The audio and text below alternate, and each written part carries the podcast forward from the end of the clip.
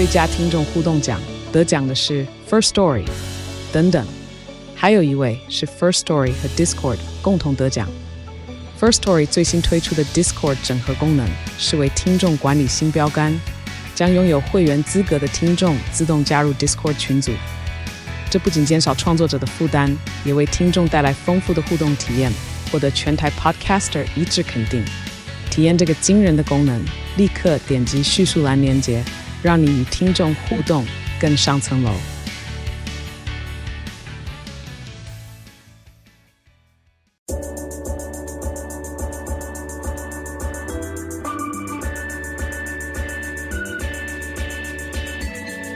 嗨，大家好，欢迎收听午后女子会 Afternoon Girls Club，我是雨洁，我是舒雨。今天是要分享澳洲旅游的一切。我们要不要先闲聊一下？突然想问你，刚从旅游回来，你有废人症吗？有哎、原来这真的是一件事情哦。会就真的蛮不想做事情的，因为我自己觉得我废人症比较严重，是参加完演唱会或是看完线上演唱会之后，你会有一段时间你可以做事，可是你有点像是开启那个叫什么自动导航功能，就是你会可能把。该吃的饭吃完，然后该做的工作做完，但是你其他的时间你就会一直跑去重播你可能演唱会看到的片段，或是一直去听同样一首歌。所以我觉得就是很多粉丝会经历到废人症，但是我蛮好奇你的就是旅游废人症是怎么样子的一个确切症状。哎，你刚刚讲那些都没有发生哎。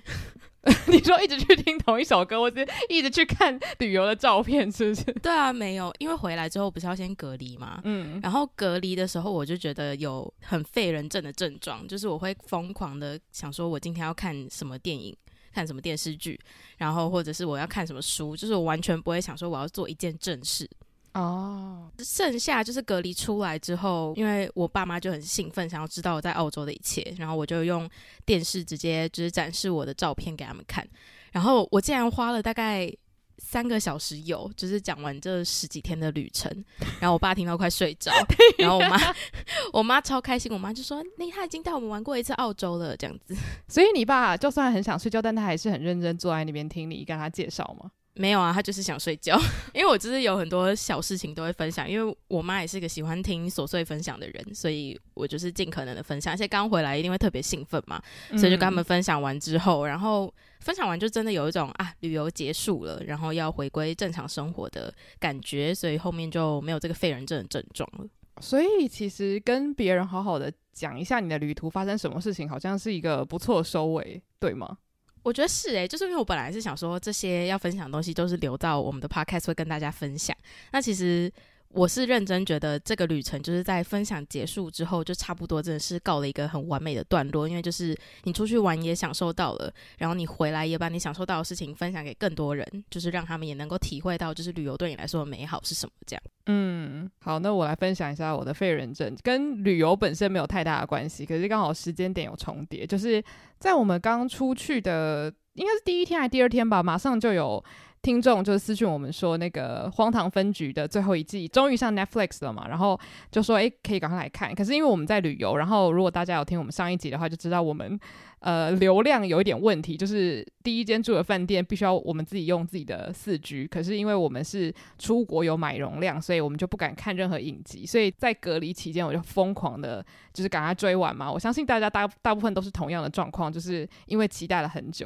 然后追完之后我就疯狂废人症，因为太难过了，就觉得哦，真的很喜欢这个影集，然后居然就这样结束了。结果我大概一直到现在哦，我现在每天的进度就是不停的从第一季开始重看。然后我就觉得很快乐，可是副作用就是我完全没有任何抑郁想要看其他东西，因为就觉得荒唐分局就是我的精神粮食，这样子我就一直在那个会废人回圈里面转来转去。你好严重哦，因为我也我也是在隔离的时候看完，可是我我看最后一集是大哭到不行，但是我看完之后就是有一种很满足哦，这个 series 就是画上了一个句号，然后我也没有再重新从头回去看，但是我猜是因为现在我还在重看。How I Met Your Mother，、oh. 所以就是他就没有加入我那个重看系列。荒唐分局可能就是等我把《追爱总动员》看完，就在吃饭的时候把《追爱总动员》看完，我就开始看荒唐分局。好，对，所以大概分享一下这个废人症。我的确觉得 不是你的废人症跟旅游一点关系都 没有。你到底没有？你为什么要突然在前面聊这个，然后又说了一个跟旅游无关的事情？没有，因为他刚好跟我的旅行是绑在一起的嘛，所以可能在我应该要经历到旅游废人症的时候，我正在经历就是荒唐分局废人症，所以有点互相抵消。你以前有经历过旅游废人症哦？我觉得没有诶、只是因为我觉得这一次旅行算是比较久以来第一次有一个比较长途的国外旅游，所以我就蛮好奇的。因为我觉得我平常比较容易经历到废人症的话，主要都是跟演唱会相关。然后像因为旅游，我觉得。跟你讲的蛮像的，就是我一回来，我可能就有录一些节目，或是跟家人聊，所以聊完之后，然后你又开始剪 vlog 之类的，所以你就是不停的在复习这个旅程，所以就会觉得哦，好，有复习过几次之后，你算是真的把整个回忆里面的精华都吸收到你的身体里面了，所以就不太会觉得说啊，很想念，很想念。我觉得有点像是它已经内化成你身体的一部分了，不知道这样讲会不会有点怪怪的，但大概就是这种感觉。没有，所以就是意思是说，如果你今天看演唱会，然后你有。跟身边的人好好聊这一场演唱会的话，可能你那个废人症的情况就不会持续这么久。我觉得是诶、因为像我我自己有追踪一些那种粉丝专业，然后他们可能看完演唱会之后就会写很长的后记，然后下面的人都会留言。所以我觉得经营那种专业的好处就是，你分享了之后，会有很多人跟你一样感同身受，然后就会让你觉得说，啊，这个活动画下了一个圆满的句点。不过我自己是比较习惯就是在现实动态分享，但我觉得的确如果用比较长的文字，或是真的是你知道。录语音节目聊的话，其实我觉得疗愈效果会是更强的。嗯，嗯嗯，给大家参考一下。对，抱歉，我今天提出了一个很荒谬的开头，其实我纯粹只是很好奇而已。没有，因为我以前没有想过这件事情，我甚至没有认为它是一个废人证。因为之前旅游的话，其实回来要么就是马上继续上课，不然就是继续上班。哦，对，我觉得我会问这个问题，主要也是因为那时候一回来我们有隔离，因为以前。旅游是不需要隔离的嘛？就是你回来之后，你隔天就继续做你原本的事情。嗯、可是因为隔离，它有点像是强制你这七天都是空白的，然后你要自己随便去填满它。但我确实认为旅游比较不会有废人症的原因，是因为就算你马上进入到自己的正常生活，可是你周边的人都会对你的这个旅游经历是很很有好奇心的。就是他们会很想知道你在旅游间发生什么有趣的事情，或是你有看到什么很新奇的事物。那因为他们很愿意听你分享，所以你会分享的很多，所以你就可以很快的消化掉那个有点眷恋在那个情绪里面的感觉。哦，是诶，没错没错。觉得今天我是蛮兴奋，可以跟大家聊一下，就是在消化这些记忆之后，有一些好玩的琐事。那你第一个想要分享是什么？就是假如说我们是以时间线来说的话，你觉得第一个，比如说到了。新加坡跟澳洲，让你最兴奋的是什么？我觉得接续上次有讲到，我们在这么久没有出国，然后这次准备出国的那些心路历程之后，当你真的进到了那个国家，你的兴奋感是跟你以前的兴奋感完全不一样的，就是那个程度，我觉得差别蛮大的，就是有种历经千辛万苦的感觉。哦、oh，OK，就你一直都很紧张，很紧张，然后其实就连我们在新加坡转机的时候，都还是处于有点紧绷的状态，因为你也不知道就是到了澳洲会发生什么事情，所以直到在澳洲，其实你在等海关的时候，加上我跟舒宇在进入海关的那边有很不一样的经历，所以我就是等了比较长的时间，所以在真的踏进他们入境大厅的那一刻，你会有种哦，终于我到了澳洲这样子。对，我觉得海关其实是。我真心蛮紧张的一个环节，因为我自己的那个护照照片，其实是我好像是高中快毕业的时候拍的。然后，所以其实离现在已经有一点就是时间了。然后在过某些海关的时候，他们会特别就确认好几次，或者甚至叫你去另外一个地方给他再看一次。然后每次只要经历到那种时候的时候，我就很紧张，因为你知道海关就是一个他掌有了你可不可以进去这个地方，或是出去哪些地方的一些权利这样子，所以你就会想说：天哪，不要再给我出包，不要再给我出包，快点让我过去这样。嗯，然后就可以先来跟大家分享一下为什么我们这次会选择去澳洲。第一个是机票的预算，就是澳洲比其他欧美国家那时候的机票钱都便宜非常多。然后再来一个是因为有一天我在滑 Facebook 的时候，然后我就看到有一个艺人叫阿 Ken，他在雪梨歌剧院前面照相，然后我看到就想说，对耶，还有一个地方叫澳洲可以去玩，那我要去澳洲。我我觉得这个真的超猜不出来，因为他并不是阿 Ken 狂粉，就是。谁会想到是阿 Ken inspire 你？对，所以就是阿 Ken 让我想到了澳洲，也是一个可以去玩的，就是可以去好好拜访的地方。然后就赶快去查了澳洲的机票，然后也确实比我们本来预期想要去的地方便宜非常多，所以我们就选择了澳洲。虽然讲便宜非常多，但也没有到很便宜，因为毕竟我们是在旅游高峰期，就是是暑假的期间出去的，所以机票是比预期想的还要再多一些。嗯，对。但我觉得我那时候说我要去澳洲的时候，其实蛮多人都真的第一个问题就是，哎，为什么要去澳洲啊？就是他们真的是满头问号。可是我很好奇，为什么大家会有这个想法？哎，可能是因为如果一般来说，大家嚷嚷着要出国的时候，第一个可能是想要去日韩，当然日韩就是比较可能比较多不一样的规定，然后可能会想要去英国、美国、欧洲。就我觉得以普遍普罗大众想要去旅游的地点来说的话，这些地方可能是会排比较前面的。嗯，但是因为澳洲我也没去过，所以我就会觉得可以去一下。哦，对，其实我觉得澳洲是一个我算亚洲人很友善的地方吧，因为那边其实有很多不同的移民。然后，如果你真的很想念亚洲食物的话，你也可以很轻松的找到。所以，其实我觉得很适合家庭啦，就是如果全家要一起去看自然景观的话。我跟你讲，因为我这次回去，然后我不是呃，我这次回来，我就跟我爸妈分享澳洲旅游的一切嘛。然后我就跟他们说，我觉得雪梨很适合，就是家人在一起去。然后我就跟他们分享我在那边有看到游轮这件事情，因为我们全家人都还蛮热衷于坐游轮。好，可能没有到全家人，就我很热衷于坐游轮。然后我妈就说：“诶，那你可以看一下，明年什么时候我们可以搭的游轮，我们就可以再去澳洲一趟。”诶，那你后来有查吗？它的游轮是经过哪些地方？澳洲的话，它其实有非常多航线，就是沿着澳洲的沿海的城市，然后不然就是去纽西兰，然后有到北半球的话，是它会有一个好像十七天还是二十一天的航程是到新加坡哦。可是中间应该有很多天就是会在游轮上度过，对不对？毕竟蛮长的。嗯，对。哦，我觉得真的很神奇，因为。像那个那时候看到那个游轮，我就想说，如果是从澳洲出发的话，基本上光是绕澳洲应该就绕不完了，因为澳洲有够大的。嗯，然后接下来，因为我们的第一个行程就是让人很兴奋，就是我们要去看 Hamilton。然后其实我觉得这中间也经历过了一些波折，因为主要我们本来是有想说要去雪梨加纽西兰嘛，对不对？就是这两个地方原本。嗯，然后后来反正因为某些原因，就是没有要去纽西兰了。然后就其实我内心一直在偷偷希望说可以改成就是去墨尔本，但是因为我想说提议就是要增加一个城市，其实也不是一个很好的，你知道，就是说哎，我们可不可以再多去一个城市？但后来反正有改到去墨尔本，我就很兴奋，我就说，因为就是 Hamilton 他们本来是在雪梨有巡演，但是后来他们就巡演完之后就到了墨尔本，所以因为改了行程的关系，就有机会可以再看一次这个音乐剧，我就觉得是命运般的安排这样。哦，原来你有这样想，因为对我来说是命运般的安排。哦，你说原本你也没有预期到会有这件事情发生吗？就是因为本来就是安排去雪梨跟纽西兰嘛，然后后来就是改成要在澳洲里面的城市选的时候，不是我们就在讨论要去哪些城市嘛？嗯、然后因为你也没有就是非常强烈的说你要去墨尔本，然后后来是因为我们做了一些多方功课之后，就觉得好，那我们就选墨尔本跟雪梨。然后我就跟你说，那我们就确定去这两个地方的时候，你才跟我说哦，因为那个墨尔本有 Hamilton，然后我就以为是天哪，我们太幸运了吧？只是这样随机选的，竟然就有 Hamilton，所以我不知道你有前面的那些心路历程。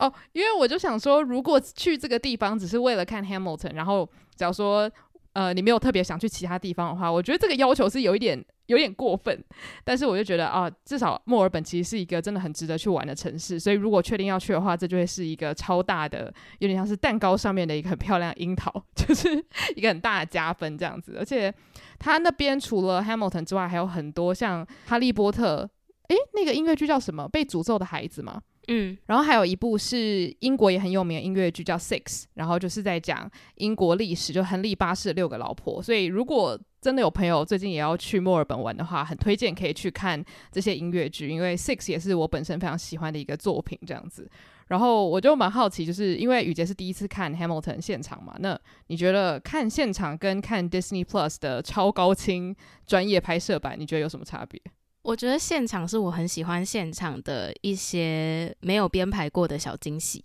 然后跟观众的互动，就是真的是每唱完一首歌，观众就会欢呼的那种，会让我觉得很有参与感。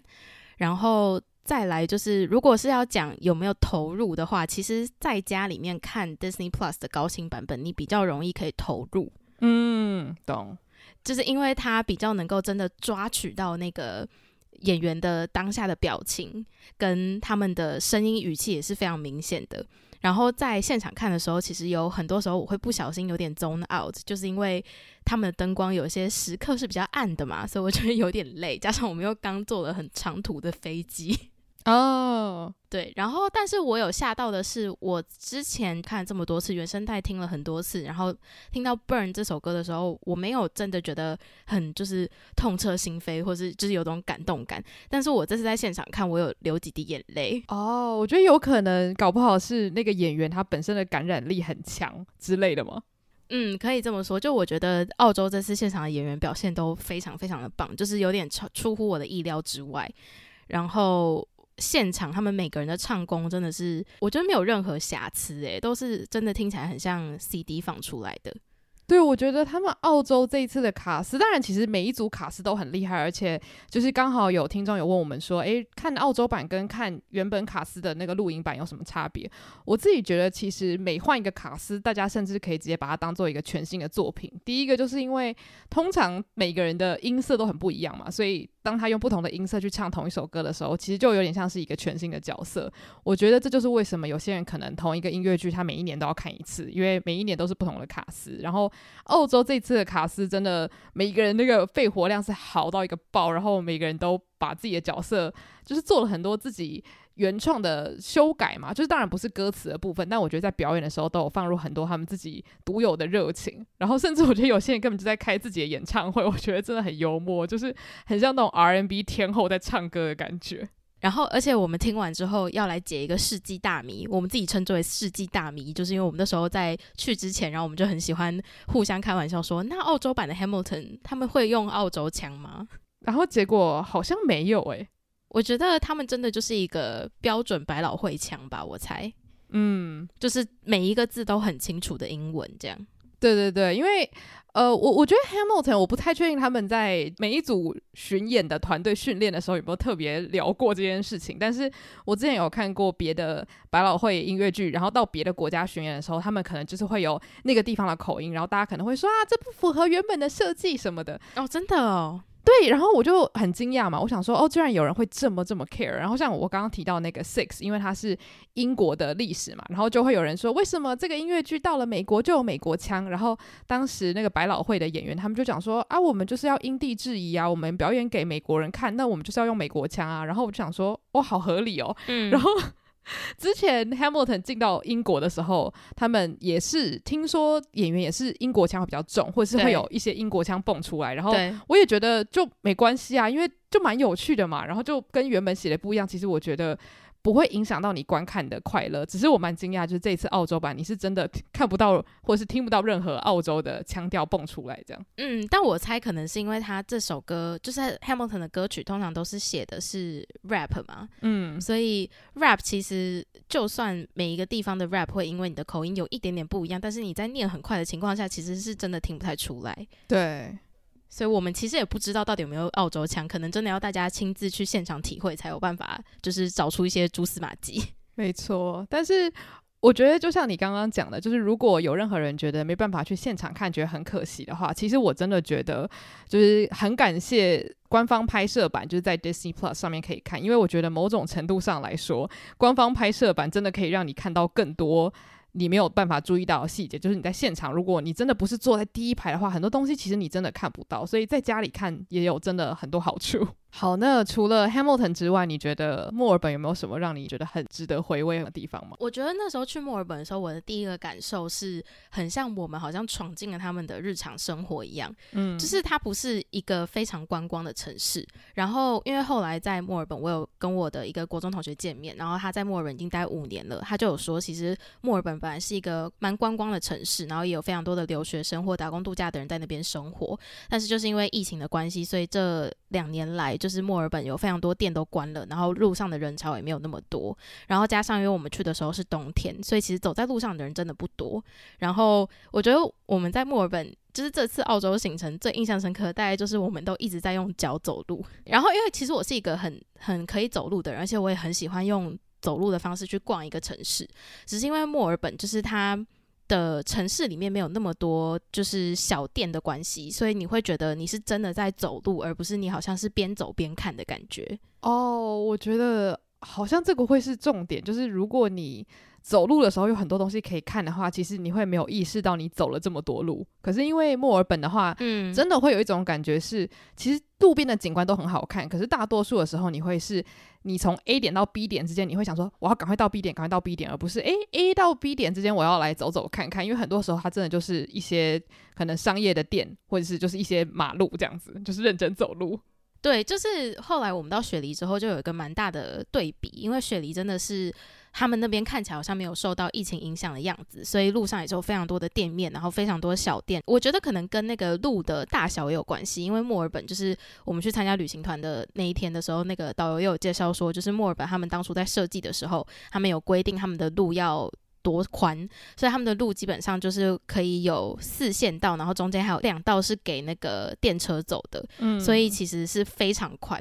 那这么宽的街道的情况下，就变成你真的很不像在台北市，是你好像可以随便左右看看，左右看看有什么不一样的小店，你可以马上转进去逛一下那样子。就是就算你看到，你会觉得啊，好像有一段距离，就是会变成好像你看到了一个店，你想逛，可是你在走过去的过程中，也是一个 A 点到 B 点要赶快过去的那个感觉。对，而且它真的让我很明显的感受到，就是入夜之后，整个城市会睡着，就是大概六点半之后吧，你的身体感觉会很像进入到了十一点半，就是所有的店都关光光，然后整条街是很安静的。其实我觉得就会让我想到说，诶，如果我是在这边。呃，久居的，就说家庭好了，那我可能会觉得这个地方让我觉得很宜居，因为就不会路上很吵，然后这样叭叭叭的。可是如果你是一个喜欢在晚上可能在城市中漫步的人，其实会有点害怕，因为就路上什么都没有，然后大家都走光了。对，而且这次在墨尔本，就是因为我们真的走了非常多的路，然后我就觉得感觉很像我们那时候去交换的那个城市密尔瓦基，嗯，就是。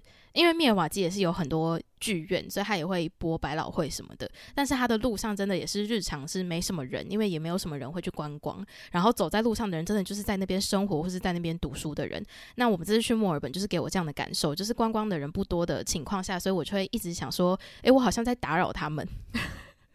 我觉得。这个地方真的会让我想到说，如果是有任何人喜欢在旅游的时候，还是觉得自己在生活的话，墨尔本一定是首选。因为像那时候我们有去维多利亚市场嘛，嗯，然后一走到那个市场，我就想到说，我妈一定爱死这个地方。虽然我妈是表示说，她可能就是英文会让她有点吓到，可是那个市场整个环境，我觉得是我妈一走进去会觉得回到家，就是非常的。宜人，然后不会有很多的观光客挤在里面，大家就是认真的去买今天要吃的蔬果，然后就默默的回家煮饭这样子。我自己是觉得，如果有机会要去澳洲生活的话，墨尔本是一个可以选择的地方。但是其实因为墨尔本很大，我们有很多地方也是没去到，所以其实我们今天讲的这些是只针对就是我们在墨尔本 CBD 的感受。哦，对，因为我们是用脚走路，所以我觉得如果可以开车的话，可以看到墨尔本应该会是很不一样的。嗯，因为感觉墨尔本还是属于那种比较一区一区的，就是它一个区跟一个区中间的距离可能有点长，可是那一个区里面都是有他们自己热闹的地方。嗯，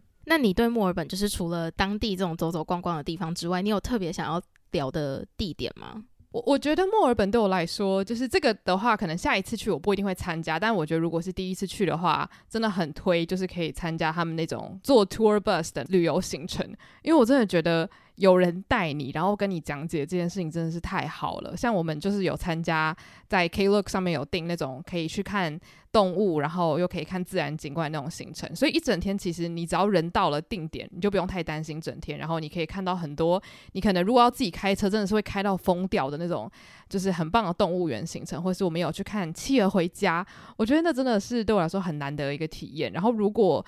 有带爸妈的话，我觉得那真的会省掉你非常多的脑细胞，就是你不需要去想说，诶，爸妈到这个点要吃什么，到那个点要吃什么。因为我觉得很神奇的一个发现，就是他们的动物园或者是他们的那种就是博物馆之类的的饮食区，他们卖的食物都超级好吃，所以就完全不会让人就想要抱怨，就一整个行程的我觉得都蛮完美的，然后回家也不会觉得太累。嗯，但是好吃的前提是都蛮贵的。哦哦，是哦、嗯，对啊，都是就是十几块、二十块。但是我自己也非常喜欢那个行程，就是因为其实去看自然景观，或者是在那种文化很悠久的地方，我还是很喜欢参加当地导览，就是因为我喜欢听一些当地人才知道的故事。而且我觉得有导游真的很重要一点，就是他会帮你掌握时间，因为你可能到一个点，你觉得这个地方真的好棒好棒，你觉得你要多花一点时间，但实际上就是你多花一点时间，接下来你的行程可能就是会大大的被 delay，然后可能你最后只能看到一两个地方。可是我觉得，因为像他们这些导游都很有经验嘛，所以他大概知道说你到这个地方，你先看哪些东西，然后我们再去哪里，然后最后可以让你在完美的时间点回家。我觉得这件事情是我用我的意志力做不到的。你可能在一个地方想说这么漂亮，我多拍几张照片，我再晚一个小时走，然后最后你回家的时候可能已经半夜十二点这样。哦，可是我觉得那样也还 OK 诶，就是有保有行程的弹性，我也是很 OK 的。想要定期收听更多书虫人生的精彩书单吗？想要定期吸收更多影剧人生的心得体悟吗？欢迎订阅我们跟 Mixer Box 合作推出的午后女子会赞助方案，每月提供一篇节目精选主题延伸文章，以及我们的每月书单影剧片单心得分享，外加每月 Bonus 书虫人生特辑，以及每两个月一次的英文闲聊单集。现在就去 Mixer Box 搜寻午后女子会 Afternoon Girls Club，订阅不同层级的方案，为你的生活提供更多休闲娱乐的新选择。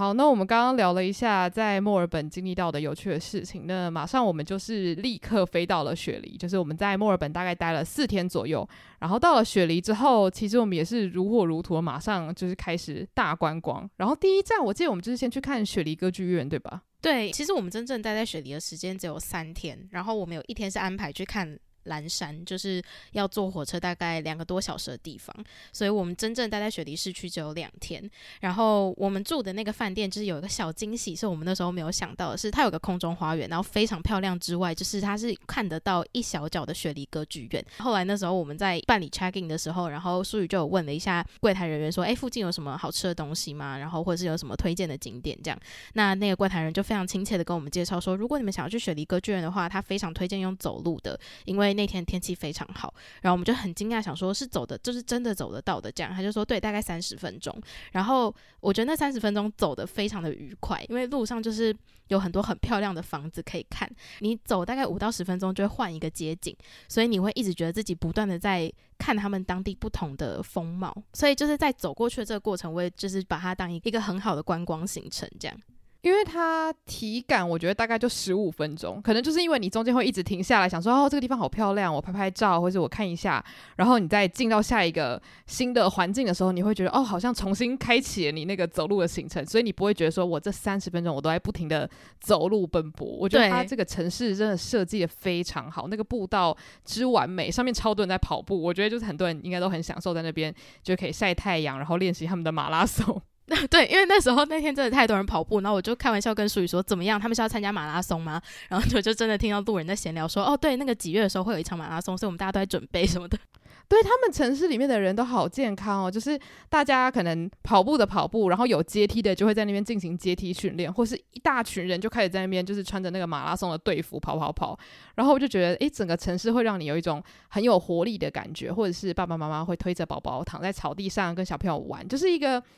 你你走进去，你会觉得整个城市的人没有在工作，大家都在享受人生。对，而且你会觉得有一种被欢迎的感觉。嗯，就是你不管你想要，就是跟他们一样很有活力的继续参观这个城市，还是你只是想要慵懒懒洋洋的在那边体验那个阳光啊、海风给你那种舒服的感觉，就是没有人会去好像觉得。你有点影响到我了，这样子。诶，那我觉得既然讲到就是雪梨，它是一个会让你感到很欢迎而且很有活力的城市，我就蛮想问，就假如说你下一次再去雪梨的话，你有没有什么东西是你觉得这一次来不及体验，然后你下次想要做的？哦，有一个是我在回来跟我爸妈分享的时候，然后我爸就看到我们照的那个雪梨歌剧院的照片嘛，然后他就说：“你有没有去走那个桥？”我就说什么桥？他说：“雪梨大桥啊，很多人都会去走，那个很有名，而且雪梨大桥过去之后那一区好像也有一些东西可以逛。”我都想说，我爸怎么这么多这种知识，就是 我都不知道，他也没跟我分享。想到说，哎，对，雪梨大桥我们没有想说要去，然后我们也没有去，就是有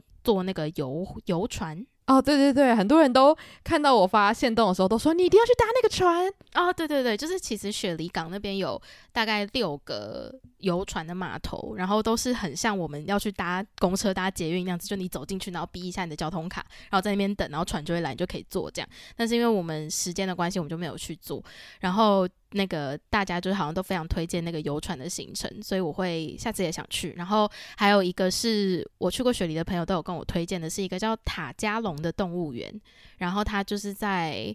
我忘记是在靠近雪梨歌剧院这边，还是是靠近雪梨大桥那边。但总之就是你在那个动物园上面可以看得到雪梨歌剧院跟雪梨大桥，然后又有非常多种的澳洲野生动物。但因为我们那时候没有去，就是因为想说在墨尔本已经有看过动物了，所以就没有想说在雪梨也要去这样。对，而且就是我那时候其实，在查行程的时候，我查到非常多，就是。在澳洲的那种 VR 体验行程，然后那时候我就想说啊，VR 在台湾好像也可以体验。不过如果我真的下次有机会再去的话，我搞不好真的会去看看，因为它看起来就是真的很磅礴。我想说，好吧，搞不好澳洲的 VR 技术是真的比较厉害，就是给大家参考一下。如果真的有人很爱 VR 的话，这个好突然哦，怎么会马上怎么会想到要去 VR？因为真的就是我本来完全没有想过会有这种行程，可是你到 Klook 上面搜寻的时候，嗯、大概有二十个。就是可以去他们哪个什么科技馆、什么什么博物馆，然后体验 VR。我就想说，啊、所以这个东西是很夯吗？就是你真的会想说，嗯、这么多人买的话，那是不是真的要体验一下？可是，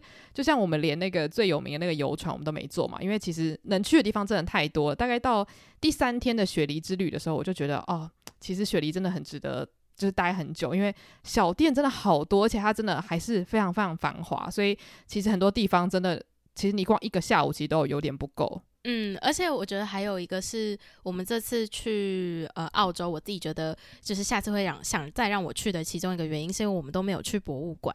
哦，对对，然后因为我也是喜欢逛博物馆的人，但是因为这次的行程安排就是博物馆势必要在那边花个半天到一天的时间，那如果你没有要在那个地方停留那么久的话，那博物馆其实是一个有一点没有效率的行程。对啊，所以其实我觉得如果下一次假如说要去雪梨的话，搞不好我其实在那边待八天。都超级 OK 的，其实可以耶，因为我回来后来就是因为要找那个游轮嘛，所以我就参考了一下旅游那个旅行社安排的澳洲行程，这样，然后他们雪梨通常可能都会安排个五到八天左右。哦，所以其实难怪我们那时候就说我们要待好像四天左右的时候，就有人说，哎，好短哦，我现在先彻底理解了。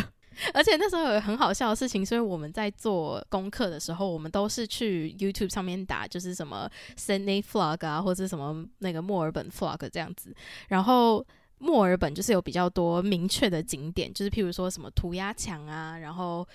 还有什么啊？呃，就是一些什么必去咖啡厅啊、面包店啊什么的。哦，对对对，就是大家会比较认真的去统整出来那个地方有哪一些是一定要去看的景点。但是我们就是在搜寻雪梨 Vlog 的时候，大家好像就是只有点出可能五个行程，然后剩下的时间就是你会想说，哎，怎么好像没有再多介绍了？雪梨是不是没有什么地方可以逛？结果我们完全大搞错。就是后来我跟舒宇有领悟出一个道理，就是因为雪梨太多东西可以逛，可是你在逛街的时候，你不会把它列入一个就是必去景点的一个。行程内，所以你在看那个介绍的时候，他们当然不会介绍逛街行程。对，因为其实就是整条街都很好逛，没有什么好介绍。你人就出现在那个点，你就可以逛一整天。对，所以就变成说，我们在雪梨其实真的有一点逛不够的感觉。嗯，这次去雪梨不是还有安排一天是去蓝山吗？嗯，那你那时候就是对于要去蓝山前，你有做了功课吗？就是你有想说蓝山要看什么之类的吗？呃，我在这边跟大家报道个歉，就是 我是一个旅游不做功课的人，但是因为我我去之前，我爸就跟我说，哎、欸，你一定要去蓝山，蓝山很棒啊，蓝山怎么怎么样？因为我爸是我们家唯一有去过澳洲玩的人，这样子，然后嗯，他就说，哎、欸，那边自然景观很不错，所以我就想说，哦、啊，去国家公园。不需要做功课，我人只要到，然后用脚努力的去走就好了。因为之前我们在美国的时候，我们有去丹佛，然后那时候也有去，就是算是国家公园这样子。然后当时我也是没有做功课，就是跟着朋友一起在里面走了一整天。然后我就觉得，嗯，国家公园就是要这样子玩。但是蓝山，我觉得他说真的就是安排给你完全不想带脑的人，他真的是很完美，因为他就是帮你设计好超多条路线，所以你只要人到了，然后搭他的那个缆车，然后照他的步道走，就完全是懒人行程，就直接帮你包办。所以我觉得是蛮完美。美的。那我们到的那个地方是叫一个叫卡吞巴的火车站，然后卡吞巴它就是有一些著名的自然景观，像是三姐妹岩石这样子，就是大家可以看一下。然后还有就是远眺蓝山那片那片山岚，所以那边就有一个很有名的地方，就是景观世界，就是刚刚淑宇讲那个 Sydney World，然后它里面就是有一些缆车跟步道可以去走。然后我刚刚会问你有没有做功课，就是因为我们在那边坐了那个世界最陡的缆车。嗯 嗯，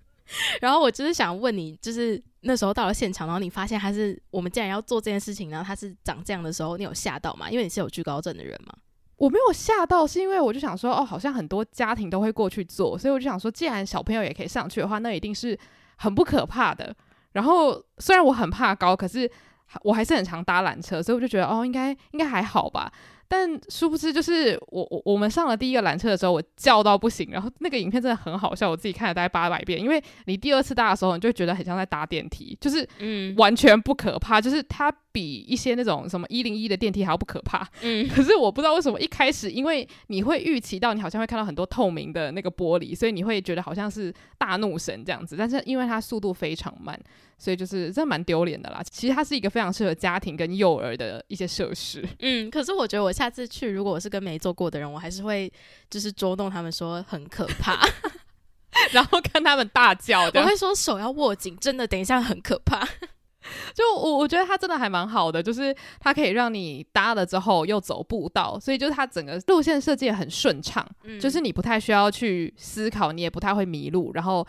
可能在那个森林里面走的时候，他也会给你看很多以前他们在变成观光景点之前是挖矿的嘛，然后你也可以稍微阅读一下上面的板子啊。我觉得那个行程就是很轻松，然后虽然他坐火车需要一段时间，可是因为他们火车上面真的没有什么人，所以真的是非常非常的舒服。我觉得那火车的行程真的。我 我超级喜欢的，因为就是很悠闲，然后我在上面听了好几集 podcast，所以就是蛮推荐大家可以来做的这样。Oh, okay. 我也很喜欢呢、欸，因为我很喜欢就是坐交通工具看外面的景观变化。嗯，那最后你有什么刚刚没有讲到想要补充的部分吗？有，我想要补充一些，就是我们在墨尔本遇到的人事物这样子。嗯，然后反正就是在去墨尔本之前，我唯一有做的功课，这其实也不是做功课，就是我有一个地方我很兴奋想去，就是因为我很喜欢看韩国一个综艺节目叫《超人回来了》，嗯，然后他们有一个呃曾经的班底啊，现在已经下车了，就是就是一个韩国的艺人，然后叫 Sam。然后他有两个小孩，一个是威廉，一个是 Ben 这样子。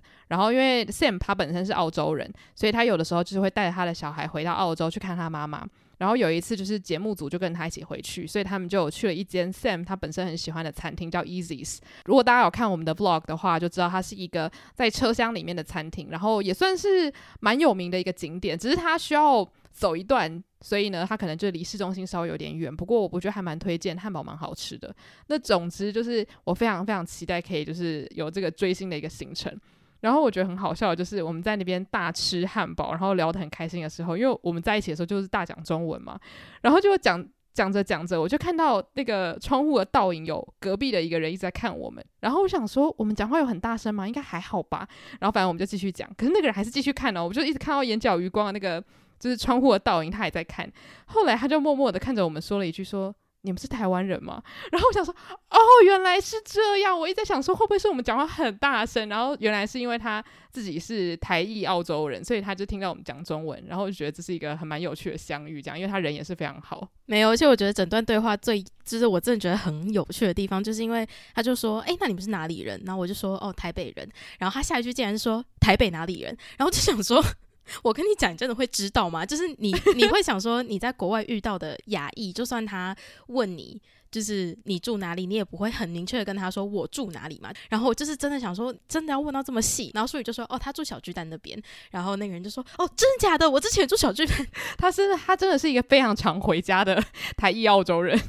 对，因为我们听他口音，就是会会感觉得到他好像不是在台湾长大的小孩这样子，所以才会那时候对他问的一些问题会觉得很惊讶，就是他对台湾好了解，特别是台北。对，而且我觉得真的让我笑到不行的地方，就是因为他一直在想他到底住哪里嘛，然后因为他想不起来，就是他们好像有搬家，然后我们就一直在猜说他到底住哪里，所以我就想说，那我就丢几个我知道台北的地方。然后本来我们可能讲了一些台北市的，后来我就讲说，诶，难不成是那个淡水嘛？然后他就说淡水不是台北，台北吧？然后我就说淡水是台北啦，我住淡水。然后不是不是，他是说新北市。啊哦，对对对，新北市。然后后来我就说你是住淡水嘛，然后他就一直坚决否认说淡水不是新北市。然后我就想说，对，请问，Hello，请问到底谁是台湾人？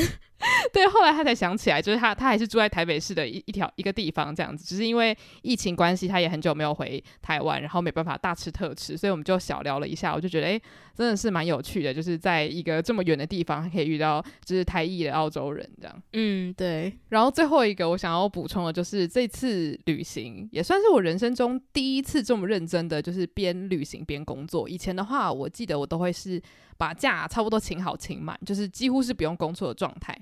然后我觉得，其实长途旅行工作真的还蛮棒的。就是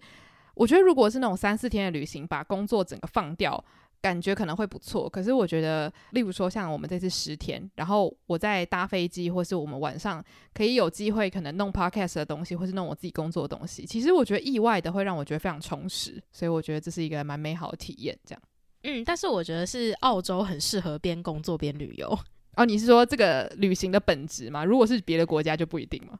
因为如果我们去日韩，你叫我边工作边旅游，我可能会有点就是不太开心，因为日韩晚上就是还是有非常多可以做的事情嘛。哦，对，因为日韩的话，可能你会去什么可爱小酒吧，所以如果你说什么九点就要立刻回到饭店工作的话，的确是会觉得很难过。对啊，就是日韩或者是亚洲其他地方，其实夜生活是相对丰富的。但是澳洲他们那边真的晚上大概八点过后，真的没有任何事情可以做，除非你就是还在餐厅吃饭。那刚好就是我们那几天的，因为行程也都比较早起，然后我们整个作息也都调得变得非常健康。大概十二点我就整个昏睡，所以就变成我们的整个行程，晚上的行程就是在外面吃完晚餐，然后可能七点七点多左右我们就会回到饭店，然后八点多就可以开始做一些你应该要做的事情，然后十点多就休息躺一下，然后就可以睡觉了这样子。诶、但是其实我之前在看一些那种人家旅游的 vlog 的时候，我的确是有看到一些人在推荐。酒吧，所以我就突然想到说，诶，这次真的蛮有趣，我们没有去任何一间酒吧，所以如果之后有机会的话，